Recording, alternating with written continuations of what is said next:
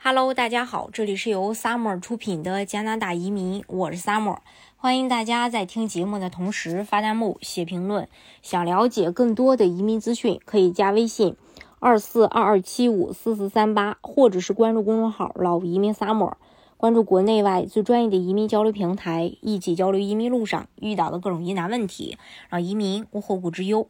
加拿大移民部将启用。新的国家职业分类列表，也就是 NOC 二零二一版，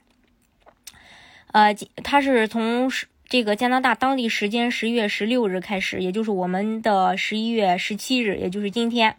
NOC 呢是加拿大就业和社会发展部与加拿大统计局合作产生的，囊括了三千多个工作岗位，五百多个职业代码。职业分类系统和数据库的建立，能够帮助加拿大做准确统计和有有效的决策。比如，劳工部通过搜集与分析职业数据来研究哪些职业属于加拿大紧缺的，以及某职业在某地区的薪资水平。移民部在审批申请时是以职业分类系统为参考标准，对申请人的英语或法语的要求、学历与工作经验的要求也是通过这个系统来创建的。那么，二零二一版的 NOC 系统将会发生呃哪些变化呢？我们一起来看一下。呃，它的变化就是呃这个 TER 类别取代技能分类，目前的 NOC 二零一六技能类型。和技能等级结构，像我们经常提到的零类、A 类、B 类、C 类、D 类，将被 TER 类别代替。该系统代表了申请人进入一个职业所需的培训、教育经验和责任水平。五位数代码取代四位数代码，四位的职业代码将变成五位数的代码。五位数分别来自大的职业类别、主要类别、次主要类别、次要类别和单位类别。各项目更新。啊，申请资格就是他这个移民局呢将更新所有使用 NOC 项目的资格标准，包括 E 快速通道、各省的省提名项目、大西洋的移民计划等等。那么 NOC 的更新呀，对这个意义影响还是有的啊。你比如说这个快速通道的申请和职业分类 N NOC 它是密不可分的。随着 NOC 的改革更新，快速通道的系统所审批的三大项目及加拿大经验类移民、CEC 联邦技术移民、联邦技工移民的申请资格也发生了变化。加拿大快速通道意义需要申请人的职业代码在 NOC 级别 TER 三以上。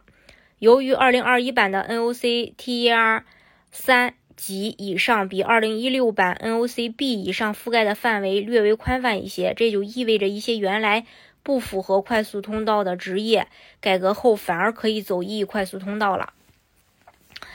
嗯，然后呃，